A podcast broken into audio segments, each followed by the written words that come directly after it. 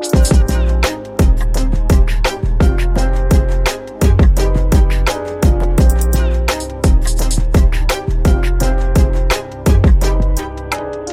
à l'assistant coach, le podcast de la NFL. Je suis Julien, je suis avec Marc-André. Comment tu vas, Marc? Ça va très bien après une très belle fin de semaine de football. Et toi, Julien? Hey, semaine 18, moi, ça a fatigué, je te dirais. Là, grosse fin de semaine. Mais, euh, tu sais, retour au travail en plus, là aussi. Mhm, donc, euh, quand même, je te dirais, il faut que je me réhabitue au rythme que j'étais habitué avant. Gros, mais grosse semaine de football, semaine Ouais. 18 finie. On sait qui va en wildcard, on sait qui est éliminé. Là, c'était des matchs d'importance. Donc, ce qui était le fun, c'est l'enjeu des matchs. C'est ça qui, ça qui nous énerve un peu, qui nous excite, qui nous reste Mhm. accrochés sur nos sièges. Puis, dans le fond, euh, ou qu'on décode de notre siège, là, dépendamment de quel genre de partisan euh, vous, êtes, quand ouais. vous écoutez des matchs. Mais c'est le fun de voir des matchs qui avaient une importance, qui étaient signifiantes. Puis euh, de, de- de toutes les pièces du puzzle qui, qui se maintenaient, tous les scénarios possibles. Là, maintenant, on sait.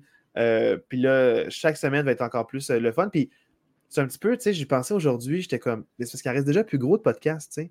Ça On va vient de vite, faire- on là. vient de Ça va faire, vite. euh, tu sais, avec les matchs pré-saison, avec ce qu'elle est avant, Une, avec euh, une vingtaine de 18, on vient podcasts. ouais, plus c'est que ça. 20 podcasts, puis il en reste, euh, il en reste quoi, 4 ou 5, tu sais, j'ai pas compté, mais on est rendu à moins de 20% de la saison. Fait que, un petit moment de. Quand il n'y aura plus de football, quand il n'y aura plus de podcast, Ça va être dis, triste. Ça va va être m'affecter. triste, ça va ouais. m'affecter. Ouais. Je vais marcher tout seul les lundis ou les mardis dans, dans mon salon, dans mon sous-sol. Mais euh, avant d'aller plus loin dans ma nostalgie, puis, dans, euh, puis que tous les partisans disent ah, qu'est-ce qu'on va faire sans l'assistant coach podcast euh, cet été, ben, comme les étés d'avant. Donc, mais je veux quand même remercier Dualité euh, Oui, pour la- le intro. Là, je ne veux jamais t'oublier. euh, c'est vraiment. On t'oublie jamais. Dualité. On t'oublie jamais. Puis on pense à toi, surtout quand on enregistre. Ouais. Euh, puis dans le fond, merci encore là, pour le beat. Donc, Dualité, euh, pour ceux qui se demandent, D-U-A-L, trait d'union, IT. Euh, donc, vraiment, le, Sur, nos, euh, sur YouTube, dans chacun de nos vidéos, je mets le lien directement sur son YouTube. Fait que si vous voulez avoir le lien direct, là, allez, Oui. allez dans, dans la présentation de nos vidéos sur YouTube. Essayez une écoute. Et on est bombardé hein, de tout. là, plein de gens des podcasts, plein de gens de la musique. Il y a plein de gens, dans le fond, qui. C'est plein d'artistes émergents qu'on ne connaît pas, mais euh, allez, allez donner une écoute, voir si Ouais. c'est votre genre ou pas. Si c'est votre genre, tant mieux. euh, puis vous nous remercierez plus tard pour la découverte. Si c'est pas votre genre, ben, au moins vous aurez essayé.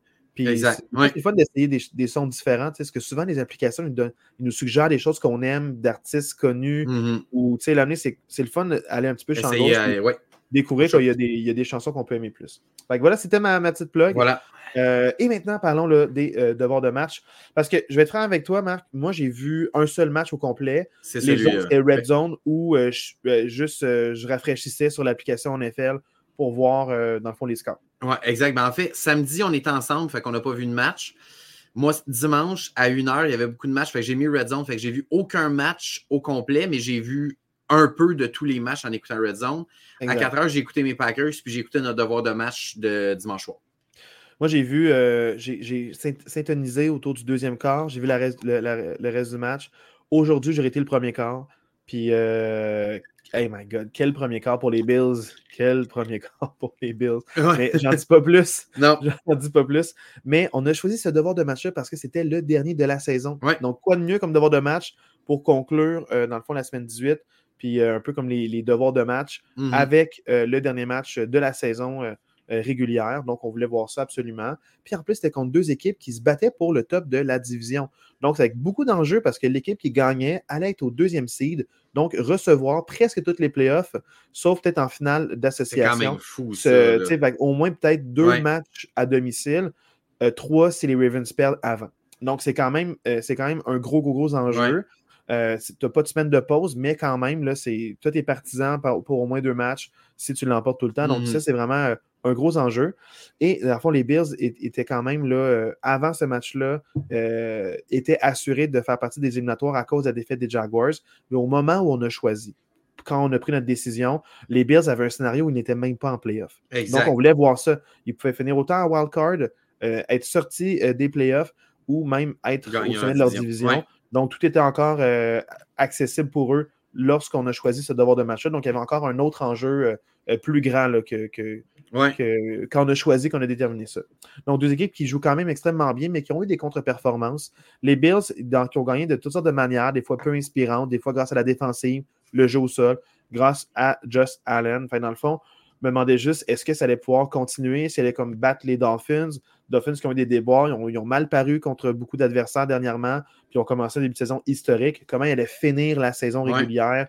C'était un gros enjeu pour nous, c'est un gros questionnement qu'on avait.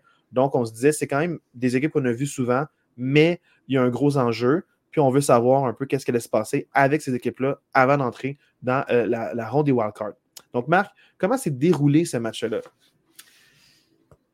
On va se le dire, c'est un match qui a été quand même dominé par les Bills. Là. Donc, vous allez voir un peu dans, mon résumé que le score, moi, je trouve, ne reflète pas vraiment l'heure du match. Moi, je trouve que les Bills ont vraiment piétiné Miami, mais on en reparlera après. Donc, ah, pause. Euh, juste pour dire, je mentionne tout le temps le score, juste pour que vous sachiez, ça, se termine 21-14 pour les Bills. Exact, Comment est-ce qu'on a obtenu ce résultat-là? Marc, c'est à toi. Voilà. Donc, euh, le match commence. Euh, les Dolphins ont la possession pour commencer le match. Et Tua, c'est un peu l'histoire de son match, a lancé en double couverture à Tyreek Hill. Et ça a été intercepté par Bedford pour les Bills. Je trouve que ça donnait vraiment le ton au match. Puis j'ai l'impression que Tua s'en est jamais vraiment remis de ça. Euh, suite à ça, super belle séquence des Bills qui traversent le terrain après une super longue séquence des Bills. Eli Apple, le rescapé des Bengals, qu'on a beaucoup de, beaucoup de gens du hate contre ce gars-là. Interception dans la zone de but euh, pour sauver, euh, sauver des points. Malheureusement. Et carrière. Mais malheureusement, au lieu de prendre le touchback, il sort de la zone de but puis il glisse à la ligne de deux. Donc, donc l'erreur dans, dans, son gros jeu. Euh, tu, vois, tu vois que Eli Apple, des fois, il en manque un petit peu. Oui, c'est ça. Voilà, exact.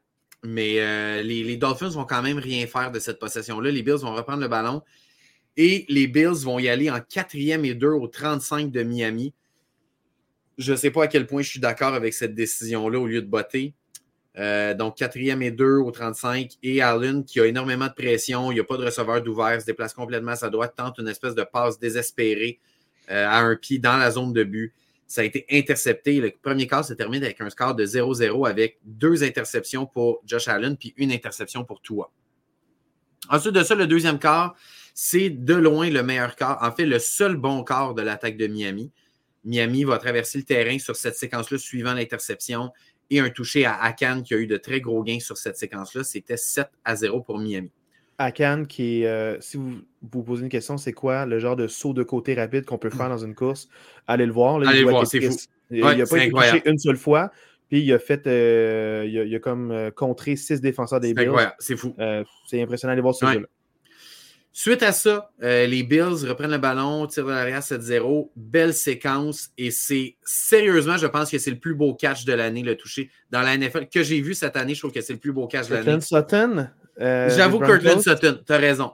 As raison. Mais je trouve que pour le, pour le. Dans le fond, pour expliquer un peu le jeu, c'est que Josh Allen passe le ballon. La passe est touchée à la ligne de mêlée, puis elle s'en va complètement dans les airs. C'est comme si tout le monde arrête un peu de jouer en se disant OK, la passe est rabattue, elle s'en va complètement dans le fond de la zone de but.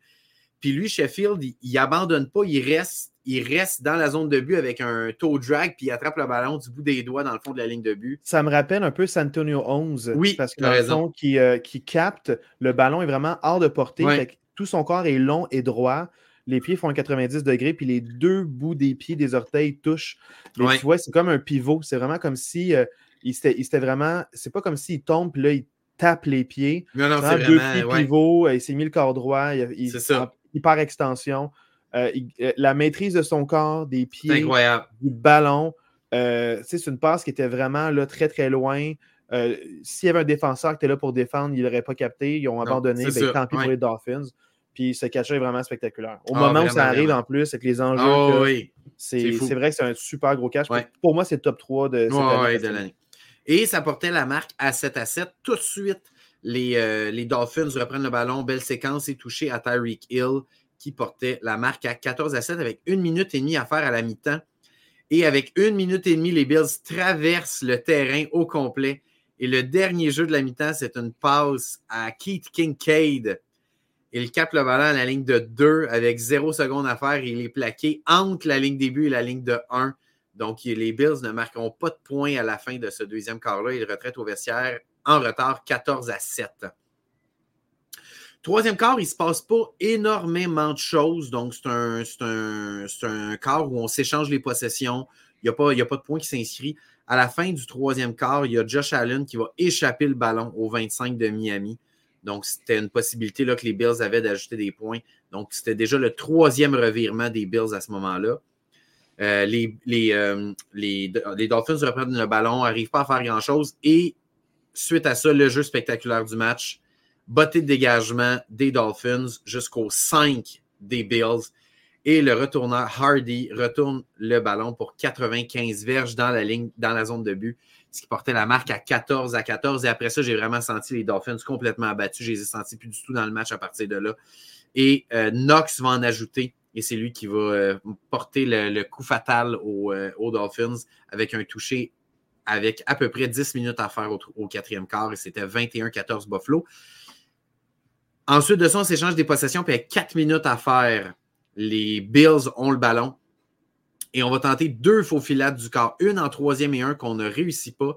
Une en quatrième et un qui est réussi cette fois-là. Et ensuite de ça, on tente encore une fois un quatrième et un en faux filade du corps avec une minute cinquante à faire. Et c'est pas réussi. Et on était à ce moment-là au 35 de Miami.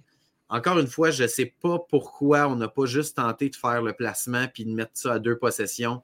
Je trouve que c'était risqué. Miami reprend le ballon, mais toi va encore une fois lancer une super mauvaise passe en double couverture, puis ça va avoir été intercepté. Puis c'est ça qui mettait fin au match. Marc-André. Oui.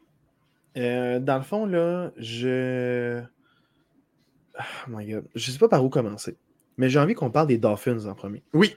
On peut y aller. Je ne veux pas insister, mais moi, j'aimerais ça des Dolphins en premier.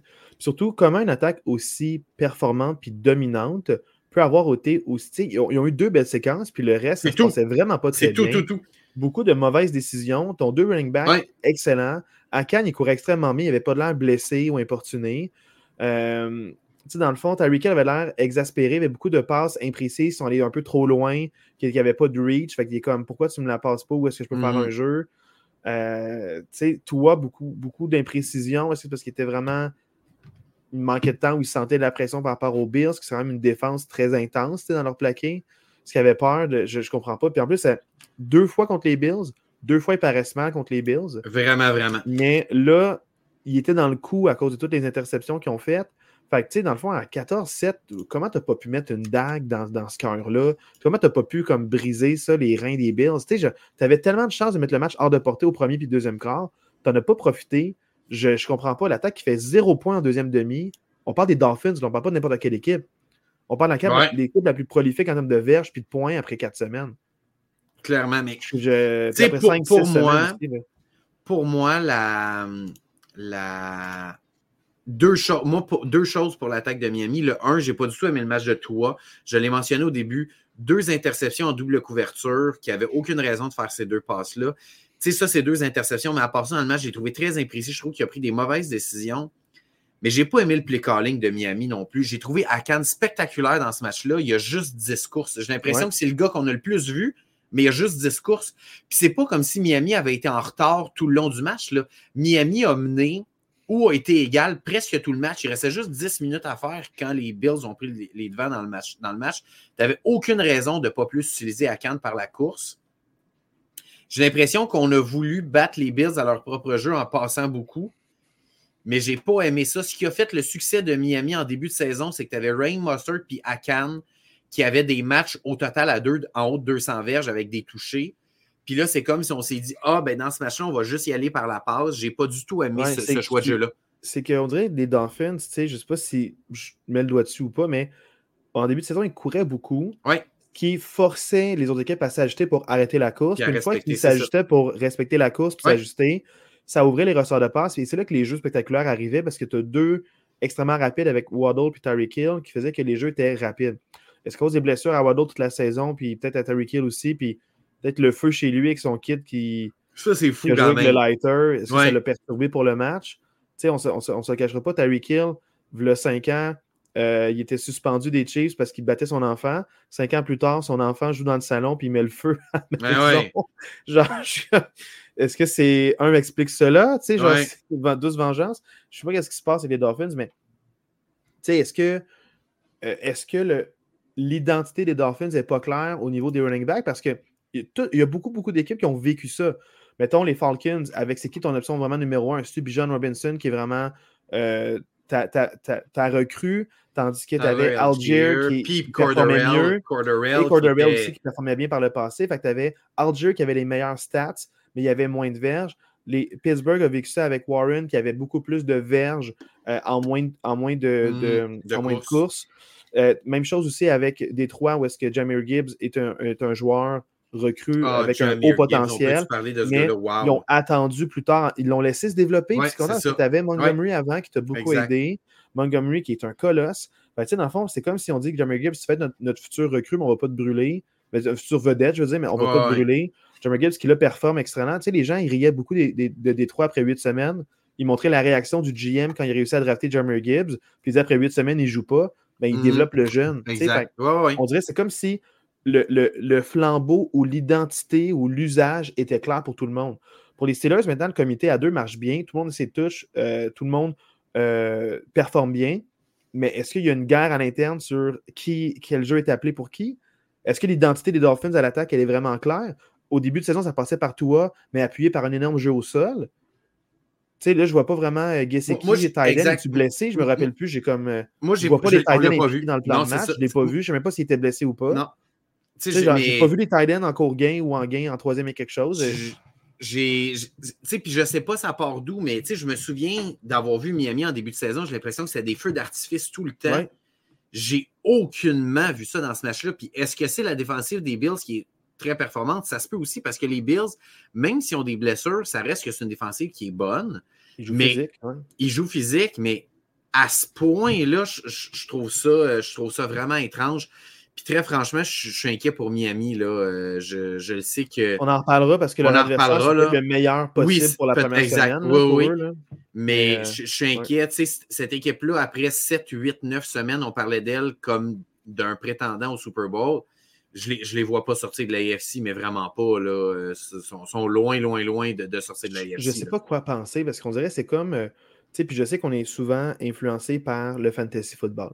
Ou est-ce que c'est des joueurs vedettes qui sont pris par beaucoup de monde, que tout le monde prend dans leur roster et qui produisent beaucoup de points? Enfin, produire beaucoup de points, souvent, c'est que tu es bon, euh, que ça se passe bien. Par contre, euh, en ce moment, sur le terrain, ça ne produit pas des victoires. Exact en termes d'équipe, est-ce que est-ce qu'ils vont se retrouver? Est-ce que Mike McDonald's va bien les préparer? Est-ce qu'il va être inspirant? Est-ce qu'il va avoir un bon speech? Est-ce qu'il va motiver les troupes? Est-ce qu'ils vont être prêts à jouer autant physique? Parce que la AFC joue extrêmement physique. La AFC North, que, tu sais, juste une petite parenthèse, toutes les équipes sont victorieuses. C'est la première fois depuis genre 1935 que ça arrive. Mm. Il y en a trois sur quatre qui sont en playoff, puis ces équipes-là jouent extrêmement physique. Hey, tu vas te faire bully ball sais, genre par des équipes qui roulent la balle puis qui ont une défensive là, à côté, là, avec un gros système de jeu, puis qui sont bons pour te faire des pics puis te faire mal paraître. Fait que toi, tu l'auras pas facile par la passe. Ta course va être arrêtée par des colosses. Tu vas être menacé. Il y a, des chasseurs de corps dans cette, dans cette division-là. Les, euh, les, les, Dolphins sont, sont fait par les Bills qu'on voyait menant de la division, mais pas de cette façon-là. Fait les Bills ont été éprouvés cette saison, sont battle-tested, puis ont sorti vainqueurs. Fait les Bills font plus peur maintenant qu'une saison facile que le 2-3 ans où est-ce que ils traversaient leur division, puis arrivaient en playoff, puis c'est là qu'ils vivaient de l'adversité. Là, ils ont vécu de l'adversité. Les Bills sont dangereux, honnêtement. pour vrai, les Bills sont vraiment dangereux. Les Bills, là, ils jouent physique, ils jouent depuis longtemps comme des espoirs. Ils ont gagné plein de manières, puis ça m'appelle à parler des Bills maintenant avec toi. On ne se cachera pas. Euh, c'est Josh Allen qui a été MVP Super Saiyan, qui ah a pris le match sur ses épaules.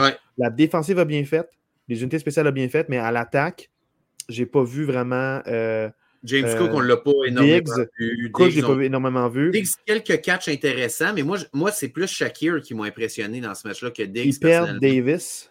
Oui, Gabe Davis. Ouais. Il perd Gabe Davis aussi pour la semaine prochaine qui ne sera pas là. Il, a été perdu pendant le match.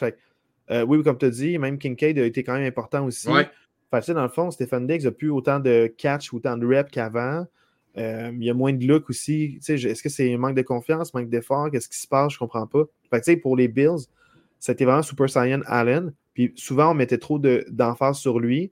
Mais là, s'il fait ça une fois de temps en temps, il peut être dangereux en playoff s'il joue de même. Est-ce que c'est soutenable? Non. L'histoire nous l'a prouvé dans les dernières années.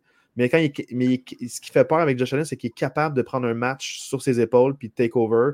Puis ça a fait des flamèches parce qu'il y a un moment où les Bills ont refusé de perdre, malgré le mauvais début de match. Oui, malgré les mauvaises passes, Josh Allen était magistral. Moi, c'est juste ça que j'allais dire. C'est compte, compte de, je ne sais pas si je veux dire des meilleures équipes que les Dolphins, là, Mais contre les autres équipes qui vont affronter dans les séries dans la AFC, si tu commets trois revirements, dont deux, deux interceptions dans zone de but, les chances que tu sortes gagnant sont plutôt faibles.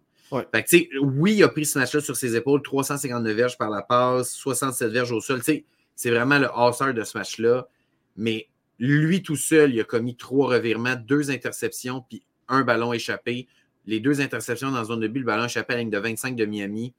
Si tu fais ça contre les Browns, tu fais ça contre les Ravens, tu fais ça contre peut-être même les Texans, tu fais ça contre les Steelers, tu ne gagneras pas ton match. Mais le seul bémol que je mettrais, Marc, en théorie, oui, mais l'endroit où ils sont arrivés, ça donne un long terrain.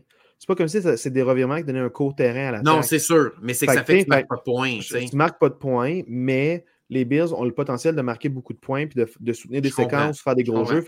Ça m'inquiète moins si ça arrive dans Red Zone. C'est plate, c'est crève-cœur, tu ne marques pas de points mais ça force l'autre équipe à remonter 90 euh, verges, 95 verges, ou tu sais, comme 98 grâce à Eli Apple. Mais tu sais, ça fait que les Dolphins n'ont pas vraiment marqué de points suite à ces revirements-là, sauf une fois. Tu sais, fait au final, ça ne m'inquiète pas si ça arrive très loin. je comprends. C'est comme aussi bien qu'un punt. La position du terrain quand même favorable. La défensive peut faire un stop ou limiter l'autre attaque qui peut créer des revirements. Mais les revirements que les Bills ont fait, c'est des très, très, très mauvaises passes euh, de Tua ces mauvaises passes ça n'arrivera pas contre des bons corps. ils ne vont pas être capables de faire autant d'interceptions. Ouais, Regarde, Josh il lance beaucoup d'interceptions, mais n'oublie pas, c'est le meneur en termes de toucher au niveau des corps dans la AFC ou même dans les. dans la Ligue, il y en a 42. il y en a 27 par la passe, il y en a 15 par la course. Il y a quand même 42 touchés à lui seul. C'est le meneur de la AFC. Fait que, tu sais, je comprends, mais il marque beaucoup de points. Moi, les, les, en fait, les interceptions ne me dérangent pas à l'endroit où ils sont arrivés, puis à cause que lui produit des points. C'est pas comme si Mason Rudolph lance, lance trop d'interceptions. Là, je suis un peu paniqué, tu sais. Ben mais lui, on dirait à cause qu'il court beaucoup, à cause qu'il passe beaucoup pour des gros jeux, ça me stresse moins, il fait partie de ton identité, il prend des risques, puis la seconde qu'il prend pas de risques, il est, il est fade, puis les Bills ne produisent pas. Mais comme tu as dit, c'est qu'est-ce que ça va prendre aux Bills pour gagner la semaine prochaine qui n'ont pas fait ce match-là, mettons? Ben pour, pour moi, c'est les revirements. C'est vraiment ça. Parce que si tu si enlèves les revirements, ils ont joué un match presque parfait, les Bills. Les revirements, c'est un résultat d'un takeaway. Qu'est-ce qui peut faire que tu évites des revirements, Marc? Je te lance la balle avec quelque chose que je peux t'aller dire. Ah, oh, OK, excuse-moi. OK, mais dans le sens que, ben, pour moi, sais, la première, interception de Josh Allen, c'est une mauvaise lecture. Il n'y avait pas d'affaire à passer le ballon là. La deuxième interception, tu es en quatrième et deux. Tu essayé quelque chose, c'est un jeu perdu que tu n'avais juste pas d'option. Puis un peu comme tu as dit, je pense que Josh Allen s'est dit Hey, j'essaie quelque chose. Puis dans le pays des cas, ça devient comme un dégagement. Fait tu sais, la deuxième interception, je ne peux pas tant y en vouloir. Je me dis, garde, tant qu'à tant qu'à te faire saquer, puis que l'autre équipe reprend le ballon 35, ben, tu es tout bien d'envoyer ça dans la zone de but, puis au pays, il intercepte, puis il reprend ça à la ligne de 25. Pour moi, la deuxième interception est moins grave. La première, c'est une mauvaise lecture. Puis le fumble, ben, c'est sûr que, oui, c'est pas l'idéal, ça crée un revirement, mais en courant, comme Josh Allenco, il y a quoi? Il y a 16 courses dans ce match-là. C'est sûr qu'avec 16 courses, comme QB, les chances que tu finisses par échapper le ballon sont possibles. Fait que, les. Tu sais, à part la première interception, je, pense pas qu'il aurait pu vraiment changer grand-chose pour ces deux autres. C'est plus au coach, le play comme tu parlais du play calling. Ouais. C'est pas tant le joueur qui est à blâmer, mais c'est le coach qui est un peu trop agressif. C'est pas comme s'il Oui, c'est ça un deck de cartes puis il manquait des cartes. non, c'est ça. Va jouer ça pour moi. Ouais, c'est Il manque des cartes dans mon jeu, je n'ai pas toutes les options. Puis là, c'est comme si tu forçais ma main. Puis hey, je peux pas aller all-in avec la main que j'ai. C'est exact. Peut-être que c'est pas trop du joueur, mais ça, c'est plus au niveau du plan de match. Va chercher des points que tu peux, joue, la position du terrain, peut-être de dire je vais marquer à tout prix. Ouais, c'est ça. Surtout que les Dolphins, c'est pas vrai qu'ils vont marquer 40 points à chaque match. Euh, L'attaque a de la misère. Fais confiance à ta défensive, joue le positionnement du terrain. C'est comme ça que tu vas te rendre loin en playoff. Puis aussi le jeu au sol implique tes, tes, porteurs de ballon. Ça libère tes receveurs.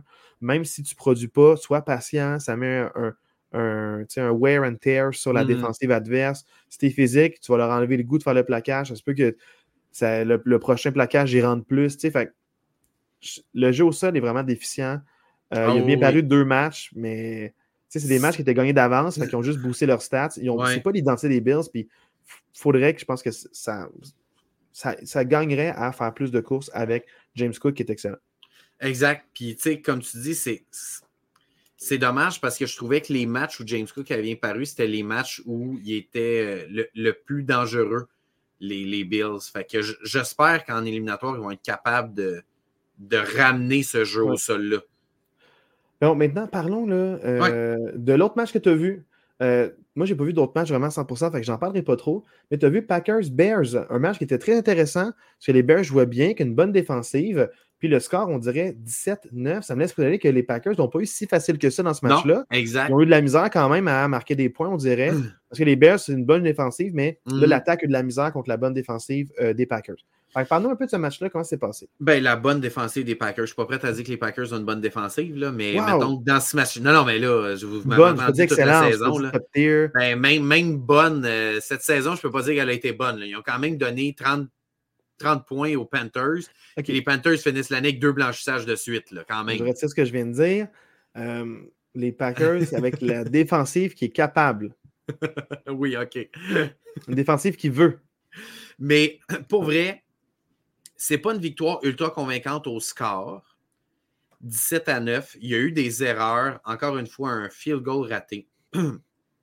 à la fin de la première mi-temps, un jeu super. Euh, en fait, deux fois à la fin de la première mi-temps, les joueurs des Packers, au lieu, c'était des jeux comme proches de la ligne de, ligne de touche. Les Packers n'avaient plus de time-out. Puis au lieu de sortir en ligne de touche, ils sont rentrés dans le jeu pour essayer de gagner 5-6 verges de plus. Puis ce que ça a fait, c'est que les Packers, sur la dernière fois, le gars, au lieu de sortir avec genre 20 secondes à jouer, il a juste resté, pas 20 secondes, mais genre 3-4 secondes, ben, il est juste rentré dans le jeu pour essayer de gagner 5-6 verges de plus. Il a été plaqué en jeu. Puis les, Packers n'ont pas pu faire de field goal. Fait que, tu sais, il y a quand même eu des erreurs mentales dans ce match-là des Packers qui fait qu'ils ont juste marqué 17 points. Les unités spéciales, dans le fond. Là. Les unités spéciales encore, mais il en demeure pas moins que les Packers, qui est l'équipe la plus jeune de la NFL, c'était un match ultra important avec beaucoup de pression. Tu es à domicile. C'est le dernier match de l'année. Tu joues contre une équipe qui jouait bien. De trouver une façon de gagner le match, juste ça pour moi, c'est rassurant. Je ne suis pas ultra emballé. Je ne suis pas en train de dire que les Packers vont gagner le Super Bowl, mais je trouve quand même que cette victoire-là démontre que c'est une équipe qui a du caractère et qui est capable de trouver une façon de gagner, même s'ils ne jouent pas leur meilleur match. Puis les meilleurs joueurs se sont levés. Jordan Love, 322 verges, 2 touchés. Aaron Jones, 111 verges au sol. les meilleurs joueurs se sont levés en attaque, puis ça l'a paru. La défensive a été vraiment efficace. Ils ont donné 148 verges par la passe à Fields, puis juste 27 verges au sol à Justin Fields. Juste ça, pour moi, c'est exceptionnel. Ils ont juste donné 28 verges au sol à Khalil Herbert. Fait moi, pour vrai, je trouve ça vraiment très, très encourageant. Puis, tu sais, si on regarde juste les verges totales, ça l'a fini 432 à 192. Les Packers ont plus que le double de verges des Bears. C'est vraiment qu'ils n'ont pas été capables. Des, ben, points, Marc. Non, ben, non je le sais. Non, je le sais, mais c'est pour ça que je dis qu'il y, a quand même des signes encourageants du côté des Packers. J'adore beaucoup les séquences à l'attaque de Green Bay. C'est pas du tout la même attaque que quand Aaron Rodgers était là. Puis je pense que c'est ça qui est arrivé en début d'année. C'est que en début d'année, Matt Lafleur devait ajuster son attaque avec le nouveau personnel qu'il avait. Puis là, depuis quelques semaines, je pense que c'est clair. Ce sont des séquences qui sont longues et méthodiques. C'est pas compliqué. En quatre quarts, les Bears ont eu six possessions dans ce match-là. Pas en une demi. C'est quand même une recette là, pour gagner en. Pas en une demi. En un match complet, les Bears ont eu six possessions. Wow. Trois field goals puis trois possessions qui n'ont pas de points. Fait que, tu sais, compte n'importe quelle bonne équipe, la meilleure façon de les museler, c'est de ne pas leur donner le ballon. Je pense que c'est une recette qui pourrait fonctionner la semaine prochaine contre les Cowboys si tu es capable de répéter ça. Si tu donnes juste 6 possessions aux Cowboys, tu as des chances de gagner. Si tu leur en donnes 10, 11, 12, tu as des, pas mal plus de chances de perdre. Puis tu as laissé aussi du temps à la saison à tes recrues d'évoluer comme exact. qui est beaucoup plus pertinent qu'avant. Fait comme des recrues qui ont performé, qui ont shiny plus la saison avancée. Vraiment, ouais. Es-tu blessé lui par contre ou euh, Non, il, est ben, il s'est blessé un peu dans le match, mais il était quand même là. Il devrait être là la semaine prochaine. Euh, c'est Christian Watson qu'on a presque pas vu cette saison-là, en fait. Passons à la section en rafale euh, maintenant. Puis ensuite, on parlera là, des éliminatoires. rafale! Avec un grain de sel. Donc, il est maintenant. J'essaie de changer de jingle. Parfait. Mais on n'est pas obligé, hein, Marc? J'essaie de trouver le bon. À un moment donné, je vais trouver le bon. Parfait. OK. Les Steelers l'emportent 17 à 10 contre les Ravens. Match ultra défensif. Il n'y a aucune des deux équipes qui a eu 300 verges totales dans le match. Un peu comme les Packers, c'est pas ultra élégant, c'est pas ultra convaincant pour les Steelers. Mais il en demeure pour moi que c'est une victoire contre une bonne équipe. Les Ravens, même s'ils reposaient quelques éléments de partant, ça restait que c'était une bonne équipe. C'est une équipe comme All-Star. Bravo aux Steelers qui sortent de là avec une victoire. Grosse performance de Najee Harris, 112 verges au sol, 21 verges par la passe, un touché. Bravo aux Steelers pour leur place en éliminatoire. Shout out à TJ Watt qui a eu deux sacs et qui mène la ligue au niveau des sacs. Et c'est le seul joueur de l'histoire de la NFL depuis qu'il considère les sacs comme une statistique officielle, 1982, à mener trois fois euh, à cette statistique-là sur trois années différentes. Voilà. Donc, on voit la dominance et malheureusement, il ne sera pas là prochaine. Non, ça, ça fait mal. Euh, les Texans l'emportent 23 à 19 contre les Colts. Performance inspirée de CJ Stroud du côté des Texans, mais aussi une performance très inspirante de Jonathan Taylor à son euh, dernier match de la saison. 30 courses, 188 verges, un touché. Le match s'est joué avec une minute à faire. Le score était 23-17 pour les Texans. Et les Colts avaient un quatrième essai, un au 15 de Houston. Et malgré le match flamboyant de Jonathan Taylor, ils ont décidé de passer le ballon au lieu de le donner à Taylor. C'est là que le match s'est joué. C'est dommage, c'est un match serré. C'est vraiment dommage pour les Colts de ne pas se fier à ton meilleur joueur. Comme j'ai toujours dit quand j'ai coaché longtemps au baseball, tu ne veux pas perdre avec ton meilleur joueur sur le banc. Ton meilleur joueur, c'est Jonathan Taylor. Tu étais mieux de perdre en donnant le ballon à Jonathan Taylor que de, tenter une passe. Donc, je suis complètement contre ce choix de jeu. Parlant au Seahawks, Marc. Voilà. Les Buccaneers l'emportent 9 à 0 contre les Panthers. Caroline termine son année avec deux blanchissages. Euh, c'est rien de reluisant. Puis il a congédié son GM après ce match-là. Absolument rien de convaincant pour Tampa Bay non plus, qui entre dans la série par vraiment la porte d'en arrière. Tu gagnes 9 à 0 contre les Buccaneers. Tu t'es fait, fait planter la semaine passée aussi. Donc, c'est deux contre-performances pour finir la saison pour Tampa Bay. Je suis vraiment pas en confiance pour eux. Euh, même s'ils jouent contre les Eagles, je ne suis pas confiant pour eux non plus. Ça va être un match entre deux équipes qui rentrent par la porte d'en arrière. Mais euh, voilà, les Buccaneers sont quand même champions de leur division grâce à ça. Les Bengals l'emportent 31 à 14 contre les Browns. C'est un match euh, sans aucune implication. Donc, autant les Browns que les Bengals n'avaient pas d'importance dans ce match-là. les Browns ont reposé beaucoup de partants. Les Bengals ont gagné ce match-là. Et comme tu le disais tantôt, ça fait que les quatre équipes de la AFC North finissent avec un, une fiche en haut de 500. Et euh, si vous voulez.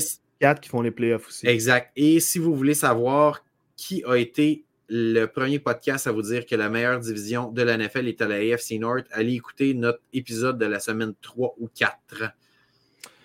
Écoutez les deux. Donc là, les Lions l'emportent 30 à 20 contre les Vikings. Ouais, les Lions ont décidé de jouer tous leurs partants. Donc, eux, ils ont décidé de ne pas reposer personne en disant on va, euh, on a une chance de finir deuxième, on va la prendre. Malheureusement, ça va leur coûter probablement Sam Laporta qui s'est blessé dans ce match-là. C'est vraiment dommage. Euh, c'est honnêtement, avec tous les partants, c'en était trop pour les Vikings. Ils terminent la saison. Ils inscrit le, le, record, dans le fond, pour le nombre de réceptions pour un tight end recru. Recru, exact. Puis euh, les Vikings, c'était clairement trop pour eux. Terminent la saison avec sept victoires après avoir gagné la division la saison dernière. Saison très, très décevante pour les Vikings.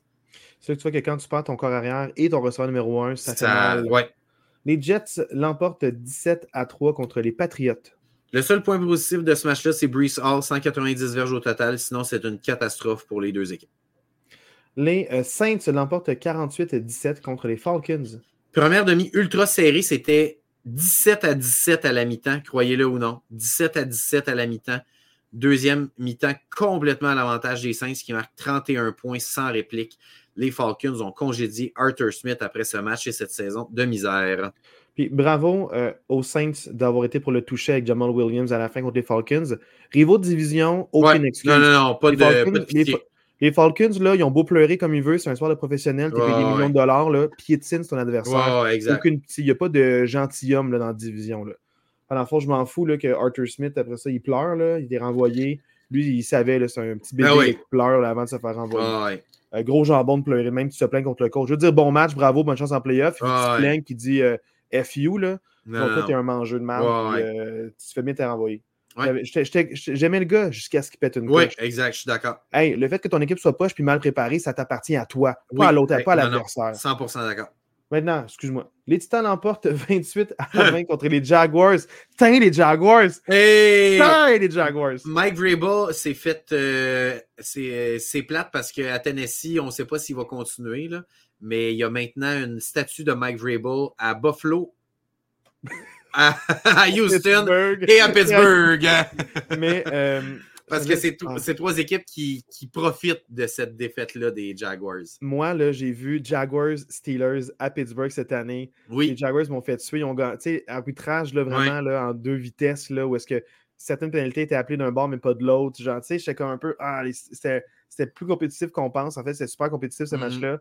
Puis de voir les Jaguars perdre alors qu'ils ont pris la terrible towel d'un partisan, puis Mm. ils ont fêté la victoire en quittant le, le stade. Je suis content. Les Jaguars, tu perds, puis les Steelers sont in à cause de ça. T'as une Tain-toi. douce vengeance. Je suis extrêmement Tain-toi. content, extrêmement fier. c'est euh, c'est- voilà. honnêtement une saison, une fin de saison catastrophique pour les Jaguars. Honnêtement, ils perdent 5 de leurs 6 derniers matchs. Je me souviens qu'à un certain moment, ils étaient 8 et 3. Ils sont 3, euh, sont 3 et 6 à leurs 9 derniers. Exact, mais c'est ça. Mais encore pire, ils sont, sont 1 et 5 à leurs 6 derniers. Ouais. Tu sais, ils étaient 8 et Donc 3. contre les Panthers. Leur seule victoire à la Ouais, fin. leur seule victoire. Panthers. Exact. Exact. Je dis était- Panthers, mais c'est Panthers parce que Ouais, c'est des petits chatons maintenant. à vraiment. 2, à 2 Ouais, et ouais. 15, c'est un petit chat. C'est pas, pas sais, ils étaient 8 et 3, les Jaguars, à un certain moment, un moment. Et je me souviens que dans un podcast, on a dit, en tout cas, je me souviens, moi, de l'avoir dit que c'était probablement la meilleure équipe de la AFC à, À, ce, ce moment-là. moment-là, c'était débattable. Il y a eu la débâcle après, mais à ce Ouais. moment-là, c'était. à ce euh, moment-là, je, je comprends. Performe bien, Josh Allen avait ses sacs, euh, tu avais Trevor Lawrence qui distribuait bien le ballon, il y avait beaucoup d'armes à l'attaque comme ressort de passe, Ridley avait une belle saison. Ouais, je comprends Euh, pas ce qui s'est qu'est-ce que tu passé. plus? Le punter, il punt, il fait 80 verges.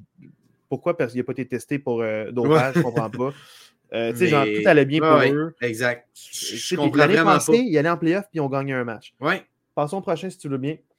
Euh, Seahawks t'emporte 21-20 Ouais. contre les Cardinals, qui sont respectés les Cardinals. Oui, absolument. Donc, les Seahawks gagnent un match qui est important pour eux parce que en gagnant, ils se gardaient dans la course. Malheureusement, avec la victoire des Packers, ils sont éliminés. Euh, c'est pas assez pour eux. Une fin de saison plus convaincante. Tu sais, les, les Seahawks ont eu un bon début de saison, une fin de saison plus décevante. Puis les Cards, c'est un peu l'inverse. Je trouve que les Cards finissent la saison avec un espèce de goût plus positif. Euh, je trouve que ça finit bien la saison. Des matchs serrés, des victoires en fin de saison, une équipe qui, qui scie un peu plus. Je pense que ça, tu rentres dans une entre-saison de façon plus euh, positive pour les Cards.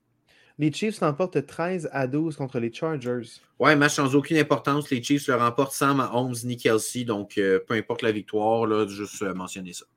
Les Raiders l'emportent 27 à 14 contre les Broncos. Ouais, les Raiders finissent l'année en force avec une autre belle victoire contre des rivaux de division.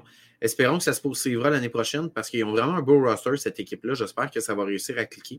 Du côté de Denver, c'est une fin de saison très décevante parce qu'il y avait vraiment une super bonne séquence à un certain moment. J'avais même dit que c'était peut-être l'équipe que personne ne voudrait affronter en éliminatoire dans la AFC. Tu avais quand même dit s'ils font les plays. Oui, exact. Mais malheureusement, les 3-4 dernières semaines, le train a déraillé puis ça a mal fini. Mais tu n'avais rien promis, Max, t'a pas Non, non, non, non. Euh, les Giants l'emportent 27 à 10 contre les Eagles. Ça, je le dis depuis plusieurs semaines, la défensive des Eagles est très, très, très inquiétante et anxiogène pour entrer dans les éliminatoires. Il y a quatre semaines, on parlait des Eagles pour gagner le premier rang de la NFC. Là, non seulement ils ne finissent pas premier, ils ne finissent pas deuxième, ils finissent cinquième. Exactement la même fiche que les Jaguars, 1 et 5 à leurs six derniers matchs. Et ils ont accordé beaucoup, beaucoup, beaucoup, beaucoup de points à leurs adversaires dans ces matchs-là. C'est vraiment pas de bon augure pour les éliminatoires pour les Eagles. Ils sont chanceux, ils tombent sur les Buccaneers en première ronde.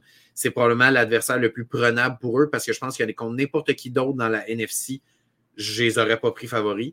Mais contre les Buccaneers, ils ont des chances. Les Buccaneers finissent premier de leur division à Ouais. 9 et 8. Les Bengals à 9 et 8 finissent quatrième puis ne font pas les playoffs. Exact, c'est fou quand même. Hein. On voit, mettons, la, la Ouais, ouais. différence de compétitivité euh, d'une division à l'autre. Tant mieux pour eux, mais les Eagles, je ne crois pas à long terme, malheureusement. Puis c'est plate parce que, comme tu as dit, tu étais au Super Bowl l'an passé. Tu as eu un super beau début de saison. Il faut croire que c'est vrai ce que les Niners ont dit. On a trouvé la recette puis le blueprint pour arrêter les Eagles. Puis ils sont Puis après genre ça, euh, 5, après- défaites. en après, la matchs. défaite, après la défaite contre les 49ers, ils ne se sont jamais remis de ça, les Eagles. Ils ont juste une victoire contre les Ouais. Giants. Ils ont fait 1-1 C'est contre les Giants. Ouais. Alors que les. Giants allaient nulle part. Ils sont 5 et Ouais. 11 euh, avant, avant ce match-là. C'est gênant. Là, euh, les Rams l'emportent 21 à 20 contre les Niners. Donc, c'était un duel de remplaçants. Là. Euh, Il y avait beaucoup de. Parce que pour les deux équipes, c'était pas mal joué. Donc, c'était c'est un duel de remplaçants. Par contre, les Rams ont décidé d'y aller le tout pour le tout en fin de match en inscrivant un touché qui aurait pu porter le score à 20-20. Au lieu d'y aller pour un, point, ils sont allés pour deux points en fin de match pour gagner le match au lieu d'amener le match en prolongation. Donc, euh, bravo à eux. Suite, euh, donc, euh, en éliminatoire par la grande porte. Les Rams, contrairement aux Eagles et aux Jaguars, rentrent en éliminatoire en ayant gagné 7 de leurs 8 derniers matchs. C'est l'équipe la plus haute de la NFL dans ces 8 matchs-là. Donc, bravo. Et avec c'est pas un flou avec l'historique dans les dernières années. Ouais. C'est pas juste parce qu'ils sont 7 en 8 on se fie aussi sur euh, ce qu'on a vu de ce, ce genre de roster-là C'est l'équipe que personne ne va affronter dans la ouais, je suis convaincu. Même les 49ers, je, me mets à la place des 49ers, l'équipe que je ne veux pas voir dans ces éliminatoires-là, c'est pas les Cowboys, c'est pas les Lions, c'est les Rams. Je pense que c'est l'équipe qui a le plus de chances de battre les 49ers. Les Cowboys l'emportent 38 à 10 contre les Commanders. Oui, encore les Cowboys qui écrasent les moins bonnes équipes. On en a parlé quelques fois à ce podcast-ci. Euh, ils assurent malgré tout leur deuxième place dans la NFC, donc chapeau à eux. Puis suite au match, les Commanders ont remercié Ron Rivera après sa quatrième saison à la barre de l'équipe. C'était sa quatrième saison de trop. La première, je comprends, c'est touchant, mais la deuxième, non. Euh, c'est ça, voilà. Depuis, deux ans, on en parle que c'est sans projet, puis ça je ne peux pas croire qu'il a fait vraiment plus longtemps que je pensais, malheureusement. Là, maintenant, ne parlons pas du classement, on va parler des wildcard weekend. Donc, dans le fond, c'est sûr que tout est joué. Euh, là, maintenant, on a le portrait exact. On va voir qui va s'affronter. Puis, selon qui gagne, n'oubliez pas qu'il y a un reshuffle. C'est pas bracket, c'est tout le temps le plus haut classé contre le plus bas mm-hmm. classé. Donc, des fois, des surprises, euh, comme dans NHL, c'est pas tout le temps ça qui se passe. Là. Euh, des fois, il y a des gros match-ups avant parce que c'est bracket style. Oui, c'est ça, ouais. NBA aussi, c'est bracket style. Là, non, non, non, c'est pas. En fait, NBA, pas bracket style. Mais ben, ils changent chaque année, je sais plus. C'est ben, pas clair, exact. Ils ont un tournoi in-season maintenant. L'NBA, J'adore les highlights. J'adore les playoffs, mais je ne comprends pas le format. Euh, mais dans le fond, pour euh, les matchs à venir, là, dans le fond, on a six matchs. Il y a euh, les 49ers et les Ravens qui ont un bye, donc ils ont une semaine de repos qui va faire du bien à beaucoup de personnes, surtout Trent Williams. Et là, dans le fond, on va avoir deux matchs le samedi, trois matchs le dimanche et un match le lundi. Ce qui est le fun, c'est qu'on a six matchs sur six plages horaires différentes. Donc, quelqu'un qui prend congé de la job peut, tu sais, peu importe tu travailles quand, euh, ou même pas, tu peux voir les six matchs quand ben même. Ben oui, peu importe, exact. c'est ça, voilà. Tu as au travail si tu travailles. Mais tu travailles pas, prends congé. Donc là, euh, samedi, 4h30, euh, on a Browns contre les Texans. Moi, je trouve que c'est un match vraiment intéressant, ce match-là, honnêtement. Je trouve que c'est deux. Les Browns, c'est la, défensive qui finit numéro 2 dans, la NFL après les Ravens. Je, pense, que ça finit comme ça. Mais donc, une excellente défensive. Les Texans sont capables d'avoir une bonne défensive. Il y a eu certains matchs où elle ressortait moins bien, mais ils sont capables d'avoir une bonne défensive. C'est deux attaques qui peuvent être explosives. Moi, je pense que c'est une affiche qui est vraiment intéressante. Ça va jouer dans le dôme à Houston. Donc, il y aura pas euh, la température ne viendra pas euh, impacter ce match-là. J'ai pas le choix de donner un petit avantage aux Browns, même s'ils sont à l'étranger. Je trouve que la saison des Browns et les derniers matchs avec Joe Flacco sont vraiment inspirants. Donc, mais, j'aime le projet des Texans, j'aime ce que, ce que CJ Stroud et cette jeune équipe des Texans-là capable de nous donner. Donc, je, trouve qu'il y a des, des pour et des, des de chaque côté. Là. Marc, en fait, la NFL, c'est très bien ce qu'ils font. Euh, les duels les plus compétitifs, ils gardent pour la fin. Donc, euh, c'est sûr que moi, c'est le duel que je vois le moins compétitif. Les Texans, j'adorerais qu'ils battent les Browns. De un, ennemi juré des Steelers. Euh, ça, me ferait un, pur bonheur et délice qui battent les Browns. Mais pour être réaliste, les Browns jouent extrêmement bien. Et ça, malgré la blessure à Watson, qui était leur partant encore arrière. Joe Flacco joue mieux, là, mais tu sais, malgré le fait que Nick Chubb a été blessé aussi en début de saison, euh, la saison qu'ils connaissent, la signature de Kareem Hunt, Ford, Jerome Ford, qui est incroyable. Donc, au final, les Browns ont une excellente défensive. Les unités spéciales fonctionnent bien, peu d'erreurs, sont méthodiques, ils ont un bon botteur. Euh, tu sais, tout clique pour les Browns. Les Texans sont inspirants, sont cool. C'est le fun de voir une saveur du moment, une équipe qui, était. C'est un beau projet, mais ça s'arrête là. tu as accompli ta mission pour une première année avec des déjà, ils, ont ils, ont déjà overachieved. du succès. Ils ont overachieved dans ma tête. Mais dans ma tête, c'est impossible. Puis la NFL sait ce qu'ils font. Je ne veux pas trop en parler de ce match-là, mais je pense que c'est le duel qui va être le moins compétitif parmi tous les, duels qu'on va voir. C'est pour ça qu'ils le mettent en premier aussi. C'est comme tu disais. C'est mon opinion, mais ça, les surprises arrivent. Les wildcards, il y a des gens d'équipe qu'on ne voyait pas qui gagnent un match ou même qui sont sur une lancée après ça puis qui jouent de manière très inspirante puis qui se rendent loin, même des fois qui gagnent les Super Bowl. Fait il ne faut pas les laisser pour compte, les équipes qui, qui, jouent à cette fin de semaine-là. Mais ça reste des meneurs de division qui sont clairement moins bons que les trois autres. Euh, puis les Browns euh, sont, sont, de loin meilleurs, selon moi, que les Texans. Les Texans peuvent être compétitifs, mais ça va prendre des revirements être opportuniste. Ouais. Il faut que tu fasses tes jeux quand il faut, mais c'est c'est vraiment une belle histoire, mais je vois pas comment euh, ça peut Ça serait vraiment. ça. Ça serait étonnant, honnêtement, ça serait étonnant. Ça m'étonnerait. Je serais vraiment heureux, mais je serais Ouais, vraiment autant heureux que surpris. Oui, oui, exact. Euh, je ne vais pas trop en parler, mais je pense vraiment que les Browns euh, vont gagner ce match-là. C'est un petit match tranquille qui, qui fait cuire les nachos pendant ce temps-là, euh, met les ribs euh, sur le barbecue, tasse la neige, puis au le barbecue Voilà, dehors. Là, genre, faut- Oui. Il y a de quoi à faire. Ouais. Maintenant, euh, samedi 20h, ça c'est le match qui va être le plus haut en flamèche selon moi. Dolphins Ah ouais? Chiefs. Quand je parle de plus haut en flamèche, je vais t'expliquer Ouais. ce que je veux dire par Ah flamèche. ouais, ok? c'est ça. c'est que Dolphins Chiefs, là, c'est deux équipes que je ne vois pas se rendre loin, mais c'était le duel qu'il fallait qu'ils aillent l'un contre l'autre. Oui, c'est probablement le Ah, duel deux que les deux équipes- qui avaient le plus de chances de gagner. C'est ça, c'est- euh, l'une comme l'autre, ça s'applique Ouais. aux deux. C'est que les deux sont capables du meilleur comme du pire. Les Chiefs, c'est quand même une euh, dynastie en train de, de s'éteindre, on dirait. Euh, Peut-être qu'ils vont raviver la flamme. Il faut quand même croire au projet des Chiefs parce qu'ils sont quand même deux Super Bowls dans les cinq dernières années, trois, trois finales. Fait ils ont le bagage pour surmonter une saison puis partir sur une run. Fait peut-être que la run va partir samedi. Ouais, ça fait se peut. Ça C'est- se, peut c'est qu'il- possible. ça se peut que les- ça se peut que l'équipe qu'on a vue en, en saison ne soit pas l'équipe qu'on va voir en éliminatoire. Fait ne faut pas être surpris si jamais d'un coup, c'est comme Oh, j'ai jamais vu ça des Chiefs cette saison. C'est quand il vient un playoff, il y a un stress, puis ces gens-là carburent à ce stress-là. Oui, oui, oui. Ils sont capables de gérer la pression. Fait que moi, ça ne m'étonnerait pas. Les Dolphins, c'est le contraire. Ils font des flamèches, ils marquent beaucoup de points. les deux running backs. Et, après les mauvais matchs, souvent, ils ont une bonne performance, puis on les voit sortir de nulle part. Fait que je pense vraiment que Mike Daniels va avec un gros plan de match. Il va savoir comment attaquer les Chiefs. Euh, puis je, je pense qu'il va avoir beaucoup de points. Je pense qu'il y aura beaucoup de, de- de gros jeux. C'est sûr que pour moi, les équipes ont en haut de 21 points les deux. Et c'est sûr aussi qu'il y aura au moins un jeu d'au moins 50 verges. L'une des deux équipes va faire un toucher que le jeu va être en, en haut de 50 verges. Ouais, ça va être. Par la passe, par la ouais, course. ouais. Fait qu'il y aura des gros jeux qui vont se passer dans ce match-là. Les deux équipes vont marquer des points.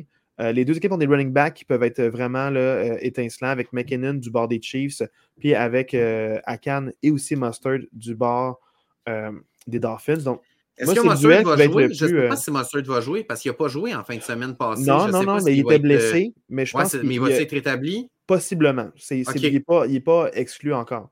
Ils ont Ok. dit qu'il y avait une chance qu'il revienne. Puis s'il revient, il, va donner des reps. Là. Ah, c'est clair. Ça, c'est clair. Ça, c'est clair, clair, clair. Oui, oui. Mais là, dans le fond, c'est ça. Fait au final, euh, je sens que c'est l'équipe qui va marquer des points. Fait que ça va être le fun. Parce que sinon, je ne voyais pas contre des excellentes défensives Mhm. marquer des points ou aller plus loin. C'est le match qu'il voulait avoir, se mettre en confiance. Puis Ouais. après avoir gagné ce match-là, peut-être que là, tu pars sur une run. Puis même si ça prend une bonne défensive, ça va cliquer. Puis tu vas bien les attaquer. Ouais. Fait que c'est deux équipes à haut potentiel à l'attaque. Fait que même si le match reste à bas pointage, il y a toujours le potentiel, comme j'ai senti contre les Bills, que peut-être que les Dolphins vont faire un chute de 75 verges comme ils, ils ont fait la semaine passée. Fait Ouais. Je, je pense que c'est un match qui va être vraiment intéressant à regarder puis qu'il va y avoir des flamèches durant ce match-là. Moi, je- moi, je- comme tu dis, je- moi, je m'attends à un match serré. Puis, très franchement, je ne m'attends pas à un match à haut pointage. Moi, je pense que la def des Chiefs va être capable de, de contenir l'attaque des Dolphins. J'ai un score pour toi, Marc. Mais je me demande, est-ce que la- l'attaque des Chiefs va être capable de faire quelque chose? J'ai j'ai aucunement confiance en l'attaque des Chiefs cette année. Je comprends là, que Patrick Mahomes, c'est Patrick Mahomes, puis tout ça, mais je ne sais pas. Je trouve que cette année, ça ne clique pas. Il y a quelque chose qui ne marche pas avec cette équipe-là. Il n'y a comme pas de. Il y a pas de chimie, il n'y a, pas de- il y a pas de momentum. Je- même si c'est j'ai un score pour toi, Marc. j'ai vraiment de la misère à voir les Chiefs gagner. Moi, j'ai un score, là. Vas-y. Ça finit 34-31. Oh boy! Et Si Ça les, va Chiefs, si les Chiefs marquent Attends. 31 points, ça je te va être, mon chapeau en chien. Marc, ça va être 31-27 pour les Dolphins en fin de match. Les Chiefs vont marquer un touché. Ça finit 34-31 pour les Chiefs. OK, je gage, note ça ici. prochaine. Je me note Note ça ça. ici. Note ça. 34, 31, Chiefs. Chiefs. Puis euh, voilà. Je parierai pas d'argent, ben, mais je vais être euh, amer si je ne l'ai pas. OK, parfait. Le fond, ça, c'est mon. Ça, c'est... Les autres, je ne dirais pas de score, mais ça, c'est. Je suis Ça, très confiant ce score-là. Je connais bien les équipes, j'ai vu souvent. Euh, en parlant des, euh, des Steelers contre les Bills, dimanche 13h, ta première appréhension, c'est? C'est- Ça va être un très bon match, moi, je pense. Ça va être un match vraiment physique. C'est un match vraiment intéressant. Puis, oui, les Bills arrivent red hot en éliminatoire. Ça va être à Buffalo, mais je pense pas que ça fait une grosse différence parce que les Steelers sont habitués de jouer dans le froid à l'extérieur. Fait que je trouve que l'environnement de Buffalo n'avantage ni une équipe ni, une autre de ce côté-là. Fait je peux pas donner davantage aux Bills. C'est sûr que le meilleur athlète sur le terrain, c'est Josh Allen. On n'a pas le choix de, donner un avantage aux Bills de ce côté-là. Mais, mais j'ai beaucoup aimé ce que les Steelers ont proposé cette année. Puis toute l'année, les Steelers ont défié les probabilités. Donc, c'est sûr que si j'avais à mettre de l'argent sur ce match-là, je le mettrais sur les Bills parce que je pense qu'ils ont plus d'explosivité à l'attaque. Leur défensive n'est pas aussi bonne que celle des Steelers, mais elle est capable de jouer physique, ce qui peut causer problème aux Steelers. Mais, mais je ne serais vraiment pas étonné que tes Steelers gagnent ce match-là, très franchement. moi, ce qui me fait le plus de bien par rapport aux Steelers qui croient aux chances, c'est que il y a quelques années, quand, ils sont allés voir les Chiefs avec la dernière saison de Big Ben, je savais qu'elle allait perdre. Tu sais, genre, ils allaient là comme match de plus, comme, ah, t'as accompli ce que tu peux avoir. L'affaire, c'est que les, Steelers ont dû chercher l'identité. En début de saison, ils gagnaient avec la défensive des matchs extrêmement serrés où, ils marquaient, puis ils ont fait 14 ou 17 points. Mhm. Ils gagnaient extrêmement serré. La défensive était vraiment là, elle donnait pas grand-chose, à créer des revirements. C'est une machine de fumble, d'interception. Puis, euh, ils ont gagné des matchs comme ça. Ils se sont écroulés à certains moments. Euh, il y a eu Matt Canada qui, a été congédié durant la saison. Ça a pris du temps à retrouver l'identité, à trouver la place, qu'est-ce qui se passe? L'implication de George Pickens, est-ce qu'il est impliqué ou pas impliqué dans les blocs? C'est qui le back numéro un? Est-ce que c'est Najee? Est-ce que c'est Warren? Warren, splash plays? Est-ce que c'est Harris? Fait, au final, il y a eu cette guerre-là. Puis dans les trois derniers matchs avec Rudolph, ils ont se sont comme rassemblés. Fait que c'est comme rassemblés, mais depuis moins longtemps. Fait que c'est comme s'il y avait encore un souffle. Les Bills, ça fait sept semaines qu'ils sont en must-win. C'est clair. On a vu qu'il y a des matchs contre des équipes qui étaient clairement moins bonnes qu'eux autres, qui ont eu de la misère à gagner parce qu'il manquait de jus des fois. Ils, ont, ils, sont passés proches, peut-être contre les Dolphins qui ne faisaient pas grand-chose non plus. Il y a beaucoup de revenants. Josh Allen s'est fait des revirements contre la def des Steelers, puis c'est une défensive qui se nourrit de revirements. Oui, clairement, clairement. Puis tu sais, les, Steelers ont quand même marqué 17 points sur la pluie battante contre la défensive des Ravens. L'attaque va marquer des points. Avec M. Rudolph, il peut faire avancer la balle, prendre des bonnes décisions. Euh, le fumble, là, quand il se fait plaquer par derrière sur le, sur le sac, c'est clairement à cause de la pluie, ça n'a pas aidé à ce que ben le ballon il reste dans les mains. Fait, il n'y aura, pas cet élément-là. Comme tu as dit, d'équipe physique, les fans des Steelers voyagent. Ce ne sera pas la Bills Mafia. Il y aura beaucoup de Terrible Towel dans la place. Je sens que ça va être un environnement qui va être vraiment électrisant à être dans ce stade-là. À, ceux qui vont être dans ce stade-là, ça va vraiment valoir la peine. C'est un match où les Bills peuvent gagner 46-10, mais ça peut, les, les Steelers peuvent gagner 23-20 aussi. Oui, ah oui, ça joue un field goal à la fin, puis c'est genre 18-18, ça joue un field goal. Tu sais, genre, un score pas possible du jamais vu, genre. Ça finit 19-18, genre. Donc, comment 19 points? Il y aura 4 safeties. si les Steelers sont capables de garder ça serré le plus longtemps possible, moi, je pense que c'est un match qui peut tourner en leur faveur si je suis le coach des Bills, j'essaie de rapidement mettre des points sur le tableau puis de forcer les Steelers à jouer un jeu de rattrapage. que les Bills ont de la misère dernièrement. Oui, c'est ça. Les Steelers, maintenant, sont en train de rattraper parce qu'ils n'ont pas toujours mené.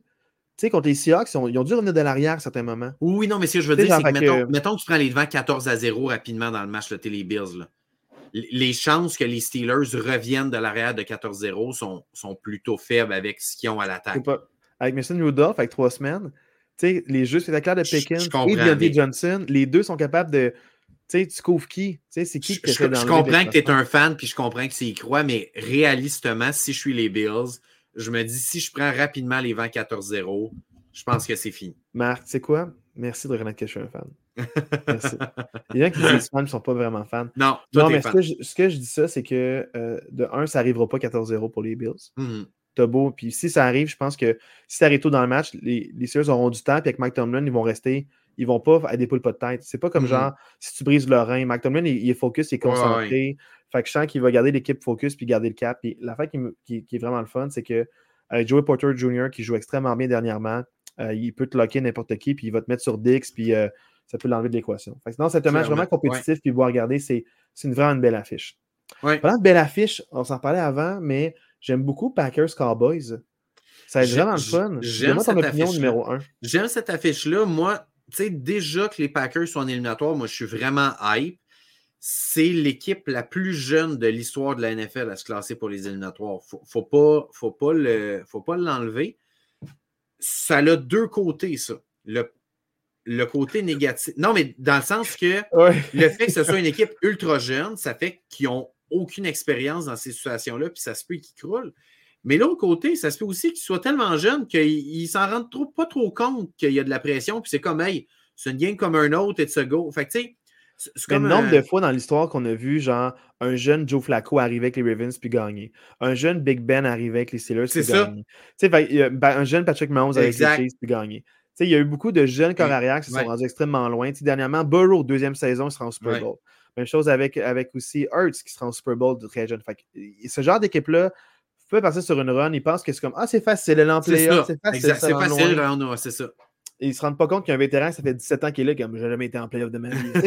ouais. Fait que c'est, ça se peut. Moi je, moi, je vois ça d'un bon oeil parce que les, euh, les Packers, la stat qui m'aide le plus, puis tu l'as dit à deux reprises, c'est le nombre de séquences qu'ils donnent à l'adversaire. C'est incroyable. Plusieurs fois en saison, ouais, ils ont juste donné à l'adversaire six séquences. Mm-hmm. Les Cowboys sont marqués, capables de marquer trop touchés sur six séquences, mais tu n'as pas le droit à l'erreur trop trop si tu as juste six séquences à l'attaque. Parce que les Packers, en séquence, durent extrêmement longtemps. Ouais. Parle-moi un peu d'un de, de, scénario possible qui est avantageux les Packers. Je, je l'ai dit un peu par rapport au match aux Bears. Moi, je pense que ça se joue là. Si les Packers sont capables de limiter les Cowboys à 6 ou 7 séquences dans le match, je les vois avoir une chance.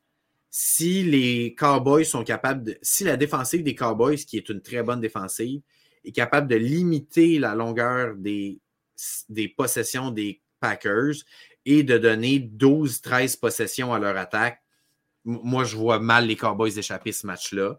Donc, ça va, pour moi, c'est vraiment un jeu de possession de ballon. le, résultat du match, c'est la possession du ballon. Je viens de penser à ça. Attaque, defense, il ne faut pas juste regarder ça. Ce qui va tuer les Packers, ce qui vont les faire perdre, c'est les, unités spéciales. Oh oui. Ils vont, le, le botté qui va manquer, ça va les. Ils vont oh, perdre par trois points. Très franchement, je, je, regarde les trois unités. Là. Les unités spéciales, clairement, J'aurais dit même les Panthers de la Caroline, ils ont des unités spéciales meilleures que les Packers. Je veux dire, c'est une catastrophe partout, les Packers en unité spéciale. Pour moi, la défensive des Cowboys est clairement supérieure à la défensive des Packers. Et l'attaque des Cowboys est supérieure à l'attaque des Packers. dans le sens que, pour moi, sur tous les plans, les Cowboys sont meilleurs que les Packers. Fait tu parlais du match le, le, moins, le moins de surprise des Browns Texans j'ai beau être un fan des Packers. Pour moi, si les Packers gagnent ce match-là, ça va être de loin la plus grosse surprise de la fin de semaine, peu importe le résultat des autres matchs. Non, je parlais du match le moins compétitif. Oui, non, mais oui, mais pour moi, Packers Cowboys est probablement moins compétitif que Browns Texans pour moi. Bon, regarde, toi, tu es un fan, fait toi, tu vas psychologie inverse. non, non, comme ça, tu es comme Ah, je, le savais. Là, tu essaies de te protéger toi-même. Mais moi, je crois en tes chances des Packers. Puis, je garde, je te le dire en tant qu'ami, euh, les Packers ont une chance réelle de gagner contre les Cowboys. Je ne le dis pas en tant que fan, je le dis rationnellement. Je regarde ces deux équipes-là, ne sont pas, sont pas à la même place. Les Packers, un peu comme les Texans, ils ont overachieve en se rendant en éliminatoire cette année. Les Cowboys, ça fait deux, trois ans qu'ils se disent c'est notre année. Ils ne sont pas à la même place dans leur développement. C'est pour ça que je dis si les Packers gagnent, je vais être le gars le plus pas la pression que les Cowboys reçoivent, Marc. les Cowboys ont tout à perdre. Ils se disent c'est les Packers, on ne peut pas perdre contre eux. Puis à de dire ça, de McCarthy aussi. Exactement. C'est un match que tu émotif. Il va prendre, des bonnes décisions. Euh, moi, je te dis, c'est les Cowboys, l'équipe qui ne voulait pas affronter à cause de, à cause de, de tout ça, c'est les Packers. Parce que quand ils prennent les adversaires au sérieux, ils arrivent A-game. Oui, ils ne prendront pas au sérieux. Euh, ils ont la pression en plus. Tout le monde va en parler pendant la semaine. Tout le monde parle des Cowboys toute la semaine. Fait que, c'est ça. faut faire attention à ça. Ouais. Maintenant, parlons du match de 20h dimanche. C'est vraiment là, euh, le match parmi les six à regarder. Le match de la fin de semaine pour Si on avait un devoir de match, ce serait ça. mais on parlera des matchs qu'on a vus, là, mais s'il y avait un devoir de match, ce serait celui-là. Lyon-Rams à 20h dimanche. Wow. Retour de Matthew Stafford à Détroit en éliminatoire. Euh, les Rams ont, comme on l'a dit, l'équipe la plus haute de la NFL dans les huit dernières semaines d'activité. Les Lions qui ont connu une bonne saison, mais une fin de saison en denti, je ne peux pas dire que je suis ultra en confiance avec les Lions en ce moment. Laporta blessé jouera fort probablement pas. Donc, très franchement, je n'ai pas le choix de donner le edge aux Rams dans ce match-là. C'est plate. Hein? Les Lions ont une saison exceptionnelle. Tu vas jouer à domicile mais j'ai comme pas le choix de donner ça, de, donner le, petit edge aux Rams. Mais les Rams ont une bonne défensive, ils ont un bon jeu, au sol. Euh, une spéciale. Nakua, Cooper Cup, Matthew Stafford, je trouve que tu, regardes all around the place, je trouve que cette équipe-là est. Mais si les Lions jouent comme les Lions, c'est un match à haut pointage. Oh oui, ça va être vraiment intéressant. Même, même, sans la Porta, ils ont peut-être le deuxième oui. qui attend juste ça, d'avoir sa place aussi. Ça se peut. Qu'il est frais, puis il, il, va être capable de le faire. Fait que, moi, je Laporta, c'est un gros morceau. mais je ne pense pas que c'est le seul morceau non plus. Non, non, non, ben non. Euh, avec Amon St. Brown, euh, Jamir Gibbs, Montgomery là. Non, non, non. Les deux sont, sont ont leur spécialité. Là. Montgomery, c'est un train qui te rentre dedans. Jamir Gibbs, euh, il est plus athlétique, mais genre c'est un train aussi. Il est costaud, il est fort, il est rapide. Pour vrai, c'est un match, c'est une bataille d'affiche. Moi, j'ai absolument aucun edge, aucune idée qui va gagner ce match-là. J'ai juste hâte de le voir et de le vivre. Clairement, clairement. Maintenant, euh, Eagles contre les Buccaneers lundi 20h. Ça me fait peur pour les Eagles parce que les Buccaneers à 9 et 8 sont comme y on est là. Parce que les Eagles, avec la fin de saison qui ont eu très chancelante, euh, ça serait gênant qu'ils perdent contre les Bucks. Mais les Bucks peuvent gagner contre les Eagles. pour vrai, pour moi, c'est le match le plus random de la fin de semaine. Très franchement, ça peut être un match qui finit 22-21 ou ça peut être un blowout d'un bord, ou ça peut être un blowout de l'autre. J'ai aucune idée à quoi m'attendre. Ça pourrait venir 9 à 7 ou genre 11-10. Genre... Ben, avec, avec la façon que la défensive des Eagles performe depuis 8 semaines, je serais vraiment étonné. Ah non, Mike Evans. Si, euh... si c'est serré, si serré, ça va être un match de genre 28, 28 20, ou 32. Non, 30, raison. Ça ne sera, pas, ça sera pas 12 à 9, là, clairement. pour moi, il, il va se marquer des points dans ce match-là. Et ça va finir comment, je ne sais pas. Pour moi, les deux équipes ne m'ont pas démontré que c'était des bonnes équipes de football dans cette fin de saison-ci. Les deux équipes rentrent en éliminatoire par la porte en arrière. C'est deux équipes qui se disent Hey, yes, on a une chance parce qu'on joue contre une équipe qui ne va pas bien. Un peu comme Chiefs Dolphins, pour moi, c'est comme les, deux équipes, les deux équipes sont contentes de jouer contre l'équipe qui joue. Tu sais. Oui, exactement. Ouais. Les Lions, les Lions sont pas contents de pogner les Rams, les Cowboys sont pas contents de pogner les Packers, mais autant les Eagles que les Buccaneers sont Les Rams sont pas contents d'aller les Lions non, non, c'est ça, exact. Les comme d'autres sont comme ah shit, ça va être tough dès le premier, ouais, ouais, premier tour. c'est ça. Eagles, Eagles Buccaneers, euh, les deux disent on a une chance. Les, les deux, c'est clair. C'est plate pour les Eagles, mais en même temps, ils méritent un peu leur sort. sais. Euh... Ah ben oui, ben oui. Tu sais, fait que ils sont maîtres de leur destin. Mais, comment tu peux échapper ça? Il se passe à l'interne quelque chose. Je comprends pas si l'identité, tu as quelqu'un de, fâché, quelqu'un de fâché pour avoir la reconnaissance qu'il veut. J'ai aucune idée qu'est-ce qui se passe. C'est pas normal que tu commences 11-1 puis ça tu t'écroules. C'est 10-1 puis ça tu t'écroules. c'est pas normal. Euh, c'est très inquiétant, cette équipe-là, de changer de coordinateur défensif. Euh, c'est plus C'est dommage. C'est vraiment dommage, ouais. Là, maintenant, euh, c'est tout, dans le fond, pour le podcast de, de ce, de ce soir. la semaine prochaine, il y aura comme six matchs à jaser. Ensuite, il y aura un autre six matchs à jaser. Fait que, tu sais, il y a de moins en moins de matchs. Euh, c'est de plus en, plus. ça va, être, ça va être quatre? Quatre matchs. Ah oui, tu as raison, parce que dans ma tête, il y avait les, les meneurs de division. Ça va être quatre matchs. Ça va être quatre matchs. Je ne sais même pas combien de matchs je vais avoir là-dedans. Ça va être quatre matchs. C'est six cette semaine, quatre, deux, puis un. Aïe, aïe, aïe, aïe, aïe. Ça va être de moins en moins c'est quatre semaines là, de, de football. On va faire, nos, reste, euh, on va, on va faire nos, euh, à la fin, là, entre le Super Bowl et les, les demi, ou les euh, Championship AFC et NFC. Dans, dans, la semaine du Pro Bowl, euh, qu'on s'entorche du Pro Bowl. Là. Dans la semaine du Pro Bowl, qu'on ne fera pas de revue du Pro Bowl. Non, on s'entorche. À part les vont jouer à Dodgeball, mais je ne sais pas du football. c'est sûr qu'on va quand même faire peut-être nos, nos prix. dans le fond, oui, on exact, vote pour, oui. pour MVP. Oui. Euh, avant que ça arrive, mettons, on va faire nos, nos, nos, mentions, un peu comme mm-hmm. l'an passé. Je, on va réécouter pour voir exactement les prix citron qu'on avait donnés. Euh, et aussi, dans le fond, pour les, euh, les prix plus vrais, là, dans le fond, notre MVP, mm-hmm. notre recrue offensive, notre recrue défensive. dans le fond, tout ce joueur défensif. Je ne sais pas si on avait fait recrue ou juste recrue point. Je me souviens pas. En tout cas, on, fait joueur défensif, c'est ça. On, on, on, on, on, sur catégorie, mais on va revenir avec ça. Puis il y aura la semaine des confettis après le Super Bowl. Avec peut-être des épisodes plus courts, mais euh, un peu plus on chicane parce que on s'est un peu chicané hein, sur nos pronostics, mais c'est comme mon edge puis ton edge, des fois, c'est pas le même. Hein. Non, exact. Puis euh, moi, je pense vraiment que les Steelers vont créer la surprise de la fin de semaine. Euh, je te le souhaite. Honnêtement, je nous le souhaite déjà que nos deux équipes ouais. sont éliminatoires. Je pense qu'en début de saison, les deux, on y croyait pas. Je le disais, septième place pour les ouais, deux ouais. équipes. On, on l'avait prononcé. Deux, au... Il n'y a pas un match de jouer. Les deux, on se disait ça va être, ça va être sur le bord, là, ça va être vraiment septième ou huitième. Puis finalement, les deux, on passe septième. Puis des fois, comme on se dit, la septième équipe, c'est pas rare qu'à cause des surprises, la septième équipe. Ben oui, ça arrive. C'est pas rare, mais là, ça fait juste trois ans. Mais tu sais, la, la, dernière équipe ouais, mais la, ouais. euh, Souvent, parce que la dernière équipe placée, je le répète, c'est une équipe qui est souvent en Sur séquence. depuis plusieurs semaines, Ouais. qui est sur une bonne séquence, qui est sur une lancée. Fait dans le fond, ils ont, ils ont trouvé leur identité, puis ça clique au bon moment. Ouais. Quand tu as le momentum qui arrive, puis il se passe quelque chose, tu sais, c'est comme avec Joe Flacco qui arrive pour les Browns. Ça clique au bon moment avec Joe Flacco. Monsieur Rudolph avec les Steelers, ça clique au bon moment. La présence qu'il fallait qui a rallié tout le monde. Absolument. Ils vont être dangereux, les Steelers. Ouais. que ça, ça a des matchs électrisants. Puis les playoffs, tout peut arriver. Tu as un match. Ah, Tu ben de oui. la meilleure équipe. Si ouais, tu non, non. commences sur un mauvais pied ou si tu fais des erreurs Un petit mentales, fumble en début de game, Oh un jeu raté, ça change complètement la dynamique du match. une mauvaise remise du centre là, Ouais. que tu reprends Ah, pas, ça, il ramène pour un toucher. C'est le genre de jeu qui peut vraiment, tu sais, le monde va être stressé, le monde va être tendu. Les premiers quarts, là, il y aura plein de jeux loufoques qui vont apparaître. Là. Ouais, faut vraiment, là, C'est le début de match. Là, y a des- on va les voir stressés. Là. Ça ne sera pas Oh, du jeu ouais. normal Non, non, de non. saison comme on est habitué. Ouais. Fait que là-dessus, Marc, plug nos réseaux. Yes, ben, l'assistant coach podcast sur Facebook, suivez-nous pour les nouvelles. Si vous voulez nous écrire, l'assistant coach podcast, tout en un mot, at gmail.com. Merci encore pour euh, Dualité. On se laisse là-dessus. Passez une super euh, wildcard week-end, tout le monde. Yes, hey, ciao tout le monde. Ciao.